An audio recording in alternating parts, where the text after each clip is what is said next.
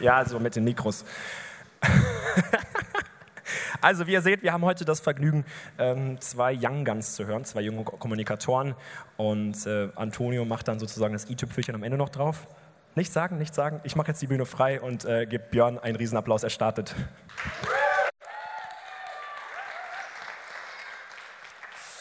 Yes, einen wunderschönen guten Abend, Frankfurt.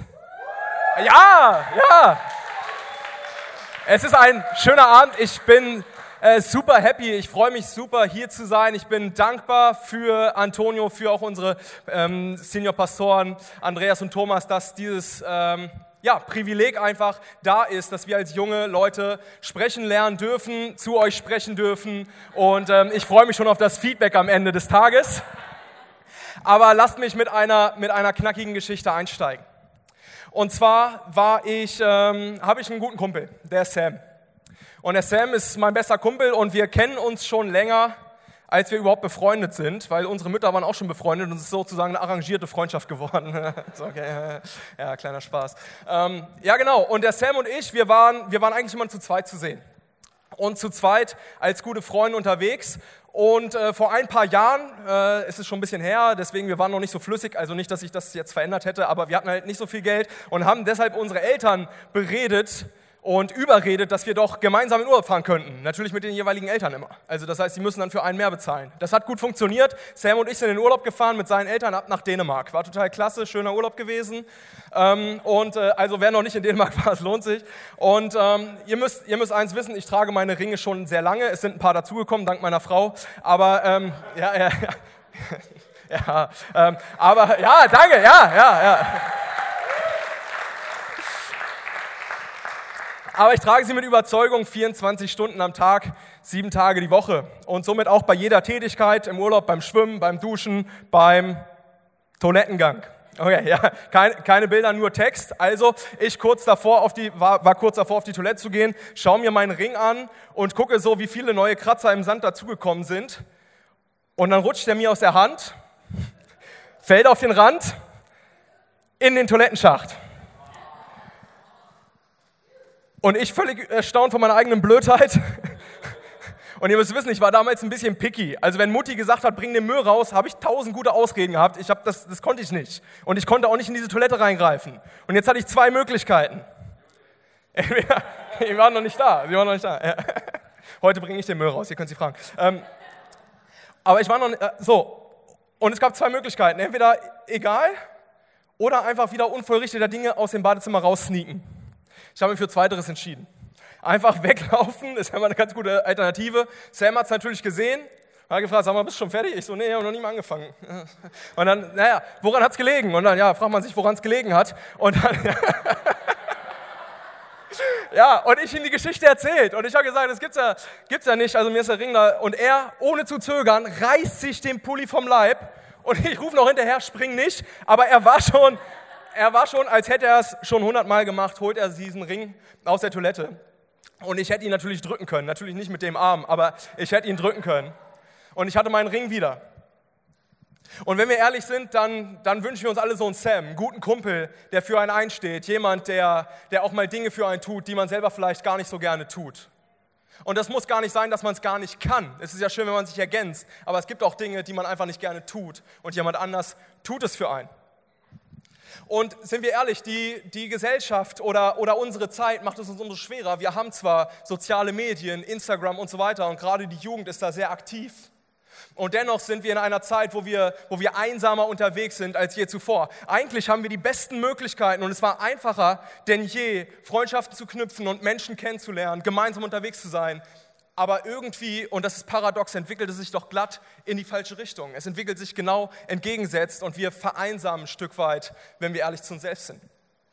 Und wenn wir älter werden, dann ist es so, wir haben viel zu arbeiten, die Familie muss ernährt werden, das sind ja auch alles gute Dinge und gar keine Frage, es ist ein Selbstverständnis, aber die Zeit fehlt, um in Beziehungen rein zu investieren und um gute Freundschaften am Leben und aufrechtzuerhalten.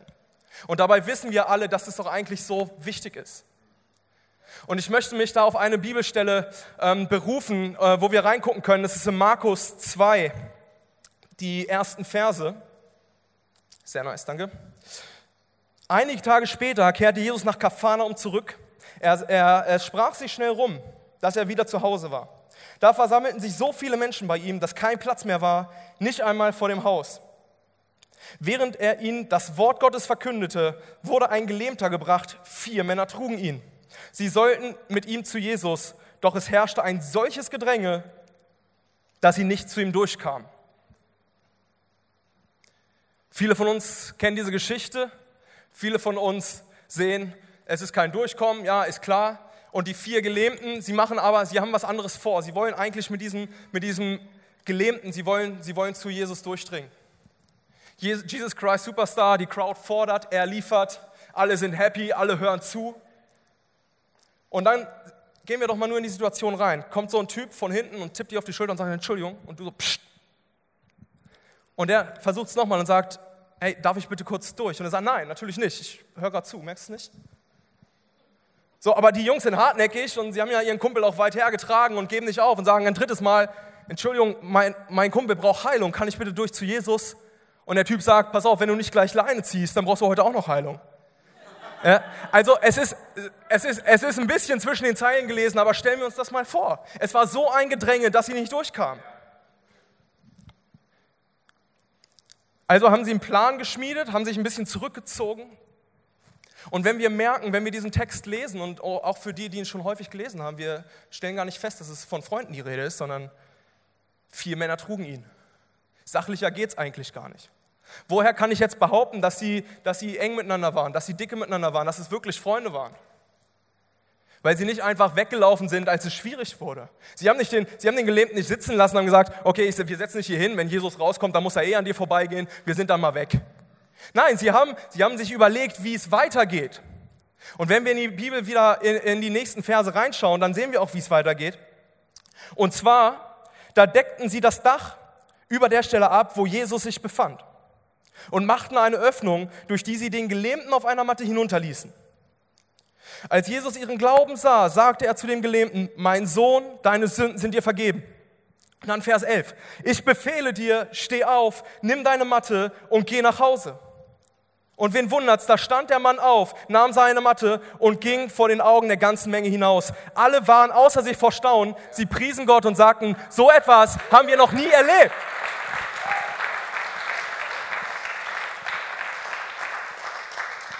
So, das haben wir noch nie erlebt. Und wenn ich ehrlich bin, habe ich sowas auch noch nicht erlebt. Ich sage, wer geht denn, wer kommt denn auf die Idee? Und die Häuser waren nicht wie, ja doch so ähnlich wie dies hier, nicht ganz so hoch vielleicht, aber mit einem Flachdach, ein bisschen Holz, ein bisschen Lehm. Und dann steht hier so freundlich, ja, die deckten das Dach ab. Die haben dann ein Loch reingefetzt, Meter 50, dass der Typ da auch durchpasst. Da, Jesus hat am nächsten Tag unter freiem Himmel geschlafen. Und Jesus guckt hoch und sagt, als er ihren Glauben sah, er sagt nicht, okay, ich habe hier, ich habe hier schon mal berechnet, das Dach 22.000, könnt ihr schon mal Cash auf die, auf die, auf die äh, Zeile legen hier. Nein, Jesus sagt, als er ihren Glauben sah. Die Jungs haben alles gegeben. Sie haben sich überlegt, sie sind einen weiten Weg hergekommen, haben, haben ihren Freund getragen, kamen nicht durch, sind weiter übers Dach. War das eine riskante Aktion? Ja, natürlich war das eine riskante Aktion. Der hätte auch ganz anders reagieren können. Hat er aber nicht. Hat er aber nicht. Warum war Jesus nicht verärgert darüber? Da, wo wir mit unserem eigenen Einsatz an unsere Grenzen kommen, da fängt Gott erst an, Wunder zu tun. Unser Maximum ist Gottes Minimum. Unser Maximum ist Gottes Minimum. Da, wo wir gegeben haben und gegeben haben und nicht weiterkommen. Da setzt er an und sagt, und jetzt ist es Zeit für ein Wunder. Und jetzt bin ich bereit. Ich habe gesehen, ihr wollt es. Ich habe gesehen, ihr bittet drum. Und das sind doch, das sind Privilegien, die wir haben, wir, du und ich, wenn wir miteinander unterwegs sind, füreinander einzustehen. Da, wo wir Schwierigkeiten haben, wo wir Hindernisse haben, haben wir aber Freundschaften? Wollen wir miteinander unterwegs sein, damit genau diese Situationen in Existenz treten? Dass wir, dass wir miteinander, zueinander auf Jesus zugehen. Ich sage euch, die Hoffnungslosigkeit möchte uns in die Einsamkeit führen. Aber wir sind doch füreinander da, um genau das nicht in, in Existenz zu sprechen, sondern um darüber hinauszugehen, auf Jesus zuzugehen. Miteinander unterwegs zu sein, füreinander da zu sein, um Jesus, um Jesus die Ehre zu geben und, und ihn in unser Leben aufzunehmen.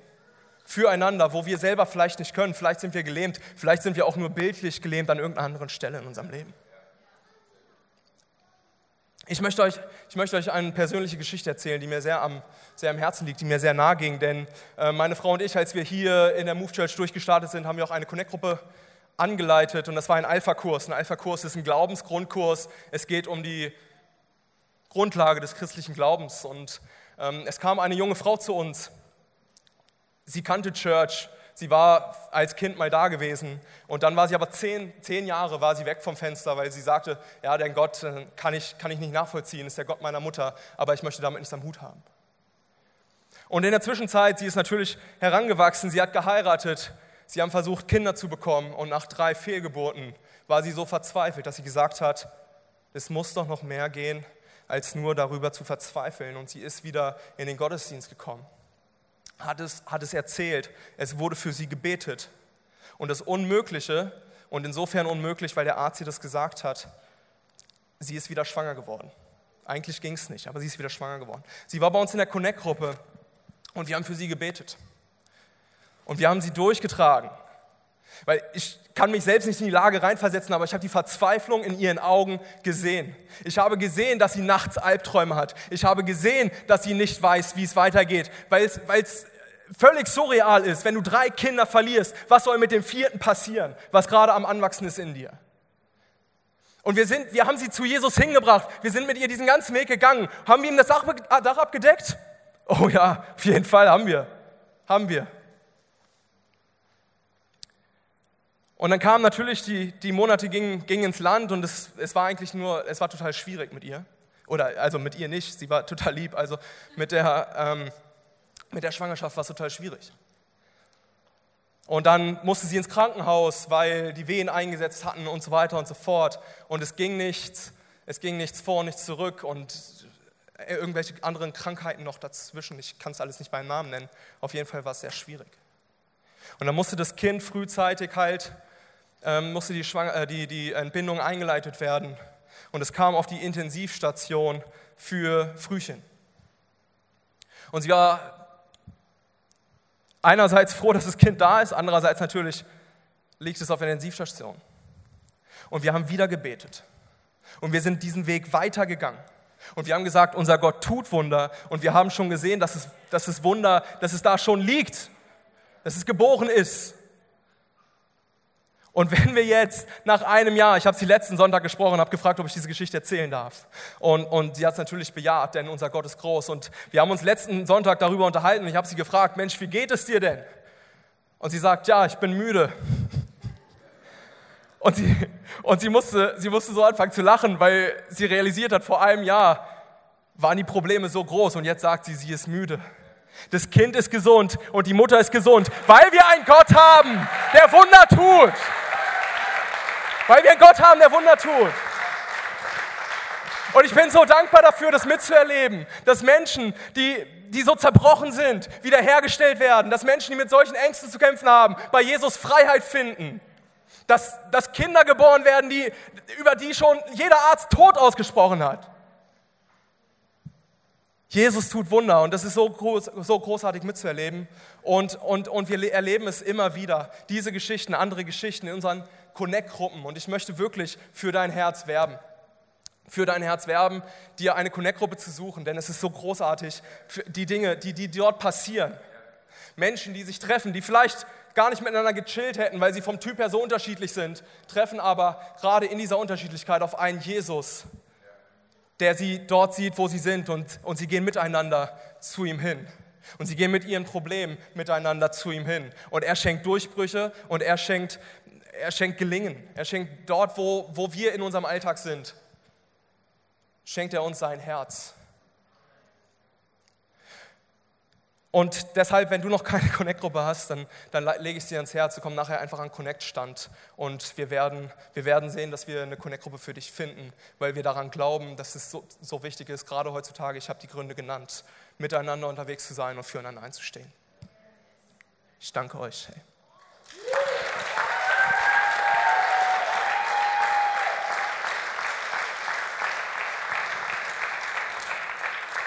Und ihr dürft gerne gleich beim Applaus bleiben und dann äh, sage ich jetzt Annemike an. Äh, ja, großer Applaus, großer Applaus. Danke dir, mein Lieber.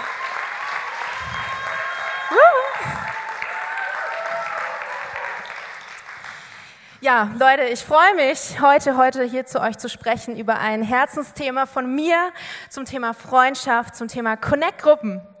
Und ähm, Björn hat uns echt krass vor Augen geführt, wie Gott wirkt in unserem Leben, wie er in Connect-Gruppen wirkt.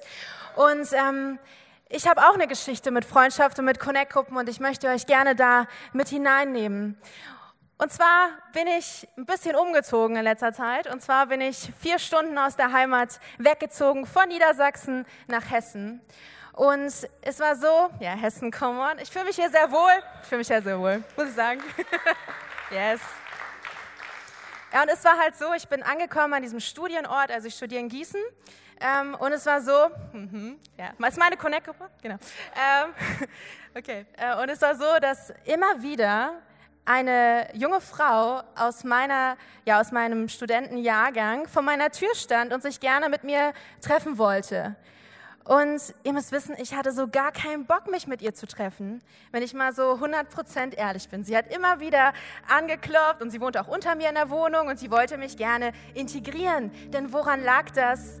Ich selber hatte irgendwie gar nicht das Potenzial, mich zu integrieren. Ich habe mich komplett falsch gefühlt an diesem Ort in Gießen, in meinem neuen Studium. Vielleicht kennst du das, du bist neu an einem Ort, du bist neu an einer Arbeitsstelle, so wie ich im Studium oder vielleicht neu in einer Church und du merkst, okay, dieser Ort, der wird irgendwie nicht so zu meinem Ort. Und der Punkt war, ich musste verstehen, das lag nicht an mir, dass dieser Ort nicht zu meinem Ort wurde, sondern es lag daran, dass ich einfach Blockaden hatte, mich zu öffnen für diesen neuen Ort. Weißt du, ich habe so gedacht, hey, Freundschaft, das ist eher ein Stressfaktor irgendwie. Ich habe so gedacht, boah, ich muss doch erstmal meine ganzen Abgaben schaffen, muss mir erstmal einleben. Ich kannte niemanden, ich bin mit 20 von zu Hause ausgezogen und ich habe immer in einem Haus gewohnt, ich bin nie umgezogen. Und es war für mich voll die Überforderung. Und ich dachte so, hey, ich muss erstmal das andere alles schaffen. Oder auf der Arbeit, hey, ich muss erstmal vernünftig arbeiten, irgendwie das alles irgendwie hinbekommen. Oder in der Church, hey, ich bin doch hier erstmal, um Gott anzubeten. Wisst ihr, Gott wusste aber und weiß, wie wichtig Freundschaften für unser Leben sind. Und deshalb schreibt die Geschichte, deshalb schreibt Gott so viele Geschichten in der Bibel über Freundschaft. Und ich möchte euch heute kurz mit hineinnehmen in eine Geschichte über Freundschaft, die erstmal total inspirierend ist und mir gezeigt hat und dir gezeigt hat, was Freundschaft für einen krassen Wert hat und auf was für Blockaden wir vielleicht stoßen können in Freundschaften. Und ich, ja, um die Geschichte ein bisschen besser zu verstehen, muss man ein bisschen die Ausgangssituation erstmal abchecken. Und dazu erzähle ich euch kurz etwas. Und zwar finden wir diese Geschichte im Alten Testament und die Aussage oder das, was da passiert, ist so, dass es ähm, einen König gibt, einen König Saul. Und der hat einen Sohn, der heißt Jonathan. Und das ist demnach der Thronfolger. Aber dann gibt es noch einen anderen Thronfolger, mehr oder weniger in der Warteschleife. Und das ist ein einfacher Bauernsohn und das ist David. Und dieser König Saul, der ist total eifersüchtig auf diesen David, total neidisch, weil David hat als junger Mann das Versprechen von Gott bekommen, dass er einmal König über Israel werden wird, über das Reich von Saul. Aber da gibt es doch eigentlich schon den Thronfolger Jonathan. Und David hat eine krasse Gunst erlebt. Als, nachdem er dieses Versprechen bekommen hat, hat Gott ihn sämtliche Kämpfe gewinnen lassen. Und er ist aufgestiegen und er ist am Ende Heerführer geworden am Königshaus von Saul. Und deshalb ist er Jonathan begegnet. Also die Lage ist so, wir haben einen König Saul, wir haben einen Thronfolger Jonathan und wir haben einen weiteren Thronfolger David. Und jetzt lasst uns kurz einsteigen in den Bibelvers von heute, 1 Samuel Kapitel 19. Und da steht, Saul machte vor seinem Sohn Jonathan und vor allen Bediensteten kein Geheimnis daraus, dass er David ermorden wollte. Ja, das ist eine starke Ansage. Jonathan aber liebte David sehr. Also die Fronten sind schon mal geklärt. Saul will den David sogar umbringen, aber Jonathan ist Davids Freund. Und ja, er hat ihn sehr gerne. Lass uns weiterlesen. Darum warnte Jonathan David, sei vorsichtig, mein Vater will dich umbringen. Es ist besser, wenn du dich morgen früh hier nicht zeigst. Such dir draußen ein gutes Versteck und verhalte dich ruhig. Ich selbst will morgen meinen Vater aufs freie Feld hinaus begleiten. Sobald wir in der Nähe deines Verstecks sind, will ich mit ihm über dich sprechen und versuchen herauszufinden, wie die Dinge stehen.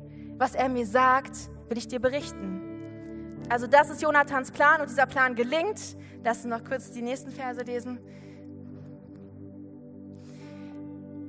Saul ließ sich von Jonathan umstimmen. Er schwor, so wahr der Herr lebt, David soll nicht getötet werden. Jonathan rief David aus seinem Versteck heraus und berichtete ihm alles. Zusammen gingen sie zu Saul und David diente dem König wie vorher. Ich meine, das ist ein ganz normales Verhalten, oder? Dass ich meinen Freund vor dem Tod bewahren möchte. Aber das war überhaupt nicht normal, wenn man sich die Lage von David und Jonathan anschaut. Denn Jonathan und David hatten zwei krasse Blockaden, die diese Freundschaft hätten verhindern können. Zum einen war da Jonathans Neid. Ich meine, Jonathan hätte allen Grund gehabt, auf David neidisch zu sein, oder? Ich meine, David war der Begnadete, irgendwie derjenige, der einen schnellen Aufstieg hinter sich gebracht hat. Und dann gibt es noch seinen Vater Saul und der ist total, ähm, total besessen davon, ähm, David umzubringen und lebt in diesem Neid als Vorbild vor. Und trotzdem entscheidet sich Jonathan nicht für den Neid, sondern gegen die Freundschaft. Und deshalb frage ich dich mal, und auch ist noch eine Frage an mich, welche Freundschaft lasse ich vielleicht nicht zu, aus Neid oder aus Konkurrenz denken? Vielleicht fühle ich mich gegenüber manchen Leuten ein bisschen minderwertig oder ich denke mir so, hey, die sind mega cool und hübsch und irgendwie ich so daneben bin es irgendwie vielleicht nicht so ganz oder ich bring's vielleicht nicht so wie die. Und weißt du, ich bin ehrlich, ich war auch ein bisschen neidisch auf dieses Mädchen, was da immer äh, vor meiner Tür stand, weil die war krass integriert. Alle lachten über ihre Witze und ich dachte mir so, boah, nee, ich, ich will jetzt nicht mit ihr irgendwie chillen. So. Ich habe mich einfach ein bisschen minderwertig gefühlt. Und ich frage dich, hey, welche Freundschaft lässt du deshalb nicht entstehen? Weißt du, dieser Spruch, zeig mir deine Freunde und ich sag dir, wer du bist oder wer du in fünf Jahren sein wirst, der greift hier total. Weil meinst du nicht, dass du so viel lernen kannst von diesen Menschen, die vielleicht besser an manchen Dingen sind als du. Aber sie pushen dich, sie fördern dich. Und es lohnt sich, sich darauf einzulassen. Und noch etwas, es geht immer um gegenseitige Ergänzung in Freundschaft. Und David, dieser tolle Typ David, der immer alles gewonnen hat, was es zu gewinnen gab, der hat, ähm, der hat den Jonathan gebraucht, um zu überleben in dieser Geschichte. Ohne Jonathans Tipp hätte er es nicht geschafft. Es geht immer um gegenseitige Ergänzung. Also Jonathan war safe kein Übermensch. Er hat bestimmt gedacht, boah, dieser David, der kann mir vielleicht die Krone klauen. Aber er hat sich trotzdem für Freundschaft entschieden. Und da gibt es noch eine zweite Blockade und das ist die von David. Und zwar das Misstrauen von David. Denn mal ohne Spaß, würdest du der Person vertrauen, die am meisten davon hat, dass du eine Niederlage erleidest? So wie Jonathan, der eigentlich Thronfolger ist und er ist jetzt noch ein Konkurrenz-Thronfolger, würdest du dieser Person vertrauen, wenn diese Person dir die Freundschaft anbietet? Und es muss noch nicht mal um eine gemeinsame Position gehen, wobei man das schon manchmal im Job vielleicht erlebt, dass man auf einer, ja, gemeinsam sich bewirbt auf einen Job. Vielleicht ist es auch ein anderer Faktor, der bei dir zu Misstrauen geführt hat gegenüber Freundschaft. Vielleicht ist es wirklich, dass du enttäuscht worden bist in vergangenen Freundschaften. Aber ich sage dir jetzt einfach heute diesen Satz, diesen einfachen Spruch, aber er stimmt. Wer nicht wagt, der nicht gewinnt. Wer nicht wagt, der nicht gewinnt. Und das gilt für Freundschaften. Denn wenn du dich nicht mehr öffnest für andere Menschen, keine Freundschaften mehr eingehst, dann wirst du nie wieder Freundschaften haben. Egal an welchen Ort du gehst. Also David, der war auch auf keinen Fall ein Übermensch.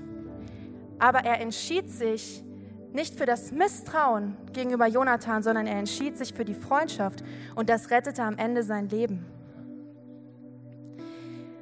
Also David hätte seinem Misstrauen nachgeben können und Jonathan hätte seinen Neid nachgeben können. Aber sie beide entschieden sich für die Freundschaft. Und wie war ihnen das überhaupt möglich? Es war der Gottfaktor in ihrer Freundschaft. Es war der Gottfaktor in ihrer Freundschaft. Dazu habe ich auch einen Vers aus 1 Samuel 20, Vers 23. Hier steht, der Herr selbst ist Zeuge unseres gegenseitigen Versprechens. Das sagt Jonathan zu David und sind sich überein, hey, Gott ist derjenige, der das Zentrum unserer Freundschaft ist. Er ist derjenige, der unser Beistand ist. Und ja, da sind Gefühle von Neid und da sind Gefühle von Misstrauen. Aber es geht am Ende darum, dass Gott uns zusammengeführt hat und sie lassen sich ein auf diese Reise von Freundschaft. Und ich glaube, dass Jesus mir und ich glaube auch, dass er dir heute sagen möchte, sei ermutigt, wieder Freundschaften einzugehen. Und lass dich nicht um diesen Schatz berauben, den Freundschaften mit sich bringen, den richtig gute Freundschaften mit sich bringen.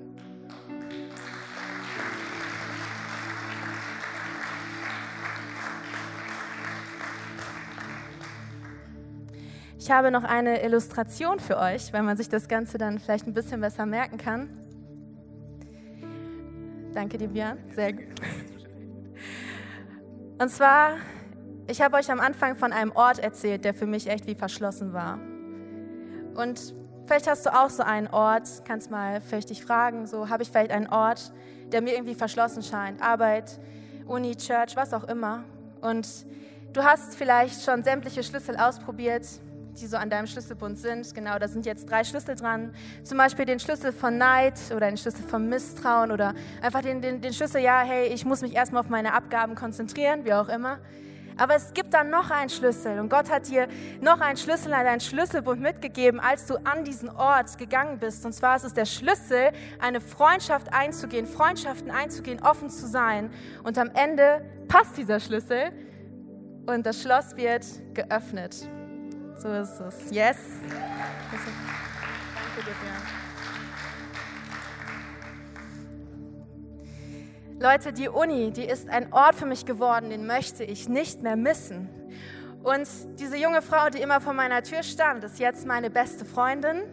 Und einige kennen sie, ich kann ihren Namen sagen, ist Isabel. Sie war auch schon manchmal hier in der Church mit. Und ja, sie ist echt meine beste Freundin und ich hätte ohne sie, wenn ich nicht irgendwann mal Ja gesagt hätte, komm, lass mal miteinander chillen, so dann, ja, come on, light on, dann wäre auf jeden Fall diese Uni nicht zu meinem Ort geworden.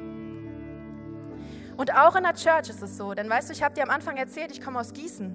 Und wenn du weißt, so Gießen ist ungefähr eine Stunde von hier mit dem Auto. Und als ich 2017 eben hierher gekommen bin, bin ich in die Move Church gegangen und ich habe mir überlegt, wird das meine Church oder wird es nicht meine Church? Und ich hatte auch einen anderen Hauskreis in Gießen, in den ich hätte gehen können. Aber irgendwas hat mich immer so getriggert, dachte so, boah, die Move Church, ey, ich, begegne, ich begegne hier Gott und keine Ahnung, ich dachte so, ja, yeah, das, das ist es doch. Aber die tiefen Freundschaften haben gefehlt. Und dann hatte ich aber die Möglichkeit, eine Connect-Gruppe zu gründen in Gießen. Und ich habe da Freundschaften knüpfen können und die Move Church ist zu meinem Ort geworden und das Schloss ist aufgegangen. Und ich habe hier erlebt, so viele Wunder, auch von dem Björn am Anfang erzählt hat. Ich habe Wunder erlebt in der Connect-Gruppe. Ein Mann, der so weit weg war von Gott, der war tief in Drogen verstrickt, der kommt hierher und wird befreit und lernt Jesus kennen. Und all solche Dinge. Leute, wirklich, ich, ich brenne für Connect-Gruppen. Das muss ich wirklich sagen. Und weißt du, wir haben über 100 Stück im gesamten Rhein-Main-Gebiet. Das ist unglaublich, Leute. Und das heißt, es gibt über 100 und da ist auf jeden Fall ein Platz für dich. Das kann ich dir sagen. Also, ich möchte dir noch eine Sache mitgeben und zwar, du kannst Gott wirklich überall begegnen, das stimmt. Egal wo du bist, Bahn, bei dir zu Hause, im Auto, egal wo. Du kannst Gott auch hier begegnen, in der Church. Aber die Church wird erst dann ein besonderer Ort für dich, wenn du hier tiefe Freundschaften knüpfst, wenn du hier einfach ein Zuhause findest und sich der Ort für dich öffnet. Yes.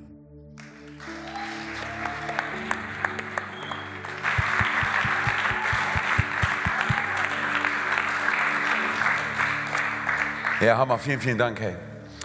Und ich glaube, da ist so eine Wahrheit drin, oder? Zu verstehen, dass wir, dass wir dafür erschaffen worden sind und designt worden sind, hey, miteinander unterwegs zu sein. Und ich glaube auch an der Stelle, hey, ist es gerade heutzutage ist es so schwer, nicht in diesen Modus hineinzukommen, wo wir anfangen, uns mit Leuten um uns herum zu vergleichen und zu schauen, hey, was haben sie, was sind sie, was können die. Ich glaube, der schnellste Weg, hör mir zu, weil ich glaube, das ist wichtig, der schnellste Weg, um etwas Besonderes in dir zu killen, umzubringen, ein Traum, den Gott dir gegeben hat, eine Gabe und ein Talent, hey, ist es, sich mit anderen Leuten zu vergleichen. Weil in diesem Moment, hey, geht es gar nicht mehr darum, hey, was hat Gott in mein Leben hineingelegt, was möchte er mit meinem Leben tun, hey, sondern es geht nur noch darum, hey, zu schauen, was habe ich vielleicht nicht. Ich glaube Folgendes, und zwar, und darüber habe ich heute Morgen auch gesprochen, ich glaube, Kirche war lang genug ein Ort, äh, ein Museum, wo perfekte Heilige abgebildet worden sind. Und es muss wieder zu dem Ort werden, zu dem es erschaffen und designt worden ist. Und zwar ein, ein Lazarett für Zerbrochene. Eine Herberge für Zerbrochene. Weil, ich sage dir ganz ehrlich, hey, hey du musst, du musst Folgendes vor Augen halten. Und zwar eine Kirche mit perfekten Heiligen und ohne zerbrochenen Menschen ist eine zerbrochene Kirche. Und du und ich, wir wurden nicht dafür designt, um in die Kirche zu gehen und zu zeigen, hey, wie, wie, wie toll wir sind oder sonst was. Hey, man, das, ist, das hat alles bestimmt seinen Platz und sowas, hey, ne, und seine Gaben und so. Aber es geht in allererster Linie darum zu schauen, hey, wo sind Menschen um mich herum, hey, denen ich, denen ich dienen kann, oder? Wo kann ich, hey, wo kann ich mit Menschen unterwegs sein, hey, wo ich ihre, ihre Welt zu einem besseren Ort machen kann? So, weil, hey, wir können schnell an einen Punkt kommen, gerade auch im, in der Kirche, hey, wir können schnell an einen Punkt kommen, an dem, an dem es sich nur noch um uns selber dreht. Oder? Und wir, wir, wir, fangen an und sagen, hey, äh, am Anfang, als ich hergekommen bin, hey, dann haben sich alle gefeiert und alle fanden mich cool und sonst was alles. Und dann irgendwann mal, jetzt auf einmal, hey, keiner redet mehr mit mir, keiner sagt mir Hallo, keiner sagt Danke. Und, wir fühlen uns schnell übergangen und schnell übersehen, oder? Hey, aber was ist, wenn, wenn es einen Switch gegeben hat auf der Reise, die du mit Jesus, die du mit Jesus hast, hey? Und zwar weg von dem Punkt, wo du Menschen anvertraut worden bist damit deine Welt verändert wird. Hin zu dem Punkt, dass Gott sagt, ich vertraue dir so sehr, dass ich dir das höchste Gut anvertraue, was es auf diesem Planeten gibt. Und zwar Menschen. Damit du zu der Person wirst, die du am Anfang gebraucht hattest. Oder? Ja, lass uns wegschauen ey, von all dem, was wäre, wenn. Ich, ich sage dir ganz ehrlich, hey, ich liebe meinen Seniorpastor Andreas Herrmann. er ist ein atemberaubender Typ, er ist ein grandioser Mann. Hey, aber es kann gut möglich sein, dass Andreas Hermann mich niemals anrufen wird, dich niemals anrufen wird und sagen wird, hör mal zu, hey, du machst einen richtig guten Job. Es kann gut möglich sein, dass er niemals anrufen wird und sagen wird, hey, ich bin stolz auf dich. Sondern es kann gut möglich sein, dass all die, die Größten, die du vielleicht kennst und die du feierst, dass sie dich niemals anrufen werden und sagen werden, hey, weißt du was, du machst einen richtig guten Job, aber darum geht es nicht. Sondern es geht darum, im Himmel anzukommen bei Jesus und von ihm zu hören, du guter und treuer Knecht. Hey. Von ihm zu hören, Danke dafür, dass du all das, was ich dir anvertraut habe, dass du es eingesetzt hast in Zeiten, wo man dich gesehen hat und wo man dich nicht gesehen hatte. Hey, lass uns Church wieder zu dem Ort machen, zu dem er erschaffen und designt worden ist. Oder? Zu einem Ort machen, hey, wo wir sagen, hey, Gott hat etwas in mich hineingelegt und ich möchte, ich möchte das Beste rausholen. Ich möchte, hey, ich möchte die Person im Leben anderer Menschen sein, die ich mir für mein eigenes Leben gewünscht hätte. Hey, ich möchte ein Segen sein dort, wo ich mit Menschen unterwegs bin.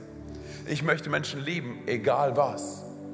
Egal was. Und hierbei geht es nicht um verletzte Gefühle und oh, jemand hat mir nicht Hallo gesagt oder jemand hat mir nicht Danke gesagt, sondern hey, was ist das größere Bild? Hey, was ist das größere Bild? Was ist das Bild, was Gott zeichnet hier, hier in Frankfurt? Und ich will dir ganz kurz zeigen, welches Bild er zeichnet in Frankfurt, im Rhein-Main-Gebiet und darüber hinaus. Und zwar letzte Woche, ähm, da kam, kam eine Dame auf mich zu, nicht hier aus der Church, und es war in einer ganz anderen Stadt. Und sie kam zu mir und sagte zu mir, Antonio, du hast keine Ahnung Du hast keine Ahnung, wie die Kirche, in der du bist, mein Leben gerettet hat. Und ich schaue sie mir an und ich denke so, sie sieht gar nicht so aus wie eine zerbrochene Frau. Und sie erzählt davon, dass sie, dass sie, dass sie verheiratet ist und dass sie, dass sie Mama ist. Und, und sie sagt, hey, ich war an einem Punkt, an dem ich mir mein Leben nehmen wollte. Ich wollte nicht mehr leben. Und ich, ich meine es ernst, ich wollte mir mein Leben nehmen. Und irgendwie bin ich darauf gestoßen, was ihr macht. Und ich habe angefangen, eure Predigten zu hören und das hat mein Bild davon geändert, wie Gott mich sieht. Und ich weiß, ich kann es ich kann's, ich kann's dir nicht erklären, aber es hat mich so tief bewegt, weil hier geht es nicht nur um ihr Leben, sondern es geht auch um das Leben ihrer Familie. Wie das Leben ihrer Familie verändert worden ist. Das heißt, hey, du weißt nicht, warum du hier bist. Ich sage dir, warum du hier bist. Wir leben unser Leben nicht länger nur für uns. Wir leben unser Leben für das, für das Leben der Menschen um uns herum. Hey, vielleicht werden es sogar Leute sein, die du niemals kennenlernen wirst. Ein anderer Mann, der war, der war, der war Weihnachten hier und er kam aus Österreich. Das ist schon verrückt. Er kam nur aus Österreich, um mir eine Sache zu sagen. Und zwar, Antonio, hört nicht auf mit dem, was ihr tut. Er hat gesagt, vor zwei Jahren, hey, war ich ein zerbrochener Mann. Ich, ich litt unter Depressionen. Ich habe alles verloren. Ich habe absolut alles verloren. Alles. Und es gab keine Hoffnung mehr für mich. Und irgendjemand hat mir gesagt, ich soll mir mal eine Predigt hier anhören aus der Move Church in Frankfurt. Ne, wo wir, ey, sind wir mal ehrlich, wir kommen Woche für Woche her, wir bauen irgendwie alles auf und dann bauen wir wieder alles ab und vielleicht ist nicht immer alles perfekt und dann geht das Licht an und fragt sich, was ist los, oder? Oder? Und dann ich, was passiert hier? Dann so ganz kurz, ey. Und er sagt, ich fange an, mir diese Predigten anzuhören und ich fange an, mir die Sachen anzuschauen und Livestream und sonst was alles. Hey, und dann auf einmal, vor zwei Jahren zu Weihnachten, geht er in seiner Wohnung auf die Knie und entscheidet sich für ein Leben mit Jesus. Und er sagt mir, hey, und er sagt mir, Antonio, seitdem ist mein Leben nicht mehr das gleiche. Und ich bin den ganzen Weg aus Österreich hierher gekommen, zu euch in die Move Church Frankfurt, um dir nur das zu sagen. Hört nicht auf. Hört nicht auf. Das heißt, hey, es ist gut, hey, miteinander unterwegs zu sein. Hey, es ist gut, in Connect-Gruppen zu sein. Es ist gut, in einem Dream-Team zu sein. Es ist gut, dein Allerbestes zu geben für die Allerbesten, oder? Sondern aber wir tun das, hey, ich sage dir ganz ehrlich, letztendlich tun wir das, hey, um das Leben von Menschen, um, um, um die Welt von Menschen zu einem besseren Ort zu machen. Und an der Stelle, sage ich dir ganz ehrlich, du und ich, wir müssen entscheiden. Und diese Entscheidung müssen wir unser Leben lang treffen. Ob die Menschen, mit denen wir unterwegs sind, die um uns herum sind, hey, ob sie uns halbieren oder ob sie uns multiplizieren. Wenn du gerade dabei bist, ich habe es heute Morgen auch schon gesagt, wenn du gerade dabei bist, dich zu daten, hey, mit jemandem, dann denk drüber nach und check aus, ob die Person, mit der du dich datest, ob das eine Person ist, mit der du dein Leben verbringen willst, hey. Und ob sie eine Person ist, die dich halbiert oder die dich multipliziert, hey. Und das ist eine Entscheidung, die nur du treffen kannst, hey. Aber ich habe mich entschieden für mein Leben. Ich möchte mit Menschen unterwegs sein, hey, die mich nicht runterziehen, hey. Wir wollen keine Krabben-Church sein. Wisst ihr, was Krabben machen? Wenn du sie alle in einen Topf wirfst, ich habe schon mal erzählt, wirf sie alle in einen Topf, hey, du musst gar keinen Topfdeckel drauf machen, die werden immer wieder dafür sorgen, dass jede Krabbe wieder runtergezogen wird. Keine Krabbe schafft es aus dem Topf raus. Es ist ein Phänomen. Das, was wir sein wollen, ist eine Cheerleader Church. Wir halten einander hoch, oder? Wir halten einander hoch. Hey, wenn, wenn du heute hier bist, lass mal ganz kurz äh, einfach unsere Augen schließen, einfach als Punkt der Konzentration der Privatsphäre. Hey, wenn du heute hier bist und, und du hörst von diesem Gott der zweiten Chance, von diesem Gott der Liebe, von diesem Gott der Annahme, von diesem Gott, der einen Plan für dein Leben hat, der sagt, geh nicht allein durch dieses Leben, durch dieses verrückte Konzept, was, was manchmal uns an unsere Grenzen führt. Geh nicht allein dadurch. Und du sagst, hey, äh, ich fühle mich an so vielen Stellen allein. Ich sage dir ganz ehrlich, die erste Beziehung, die du eingehen kannst, ist mit dem Schöpfer Gott der dich erschaffen hat und der dich designt hat. Und er sagt, ich bin bereit dafür, mein Leben mit dir zu teilen. Ich bin bereit dafür, mein Leben für dich zu geben. Ich bin bereit dafür, mit dir zu gehen. Und wenn du heute hier bist und du sagst, hey, ich an so vielen Stellen merke ich, ich bin vor Gott weggerannt und ich habe gar keine Beziehung mehr zu diesem Gott. Weil du merkst, ich, ich kenne diesen Gott gar nicht, ich kenne Jesus gar nicht, aber ich will ihn kennenlernen. Während all die Augen geschlossen halten, keiner links und rechts schaut. Ich werde gleich von drei auf eins runterzählen, wenn ich bei eins bin und du sagst, du möchtest dein Leben diesem Gott geben, hey, dann bitte ich dir ganz kurz darum, dass du deine Hand hebst, wenn ich bei eins bin, okay? Drei. Jesus liebt dich so sehr, hey. Zwei, er hat einen atemberaubenden Plan für dich. Eins, er ist dir näher, als du denkst. Hey, heb ganz kurz deine Hand da, wo du sitzt.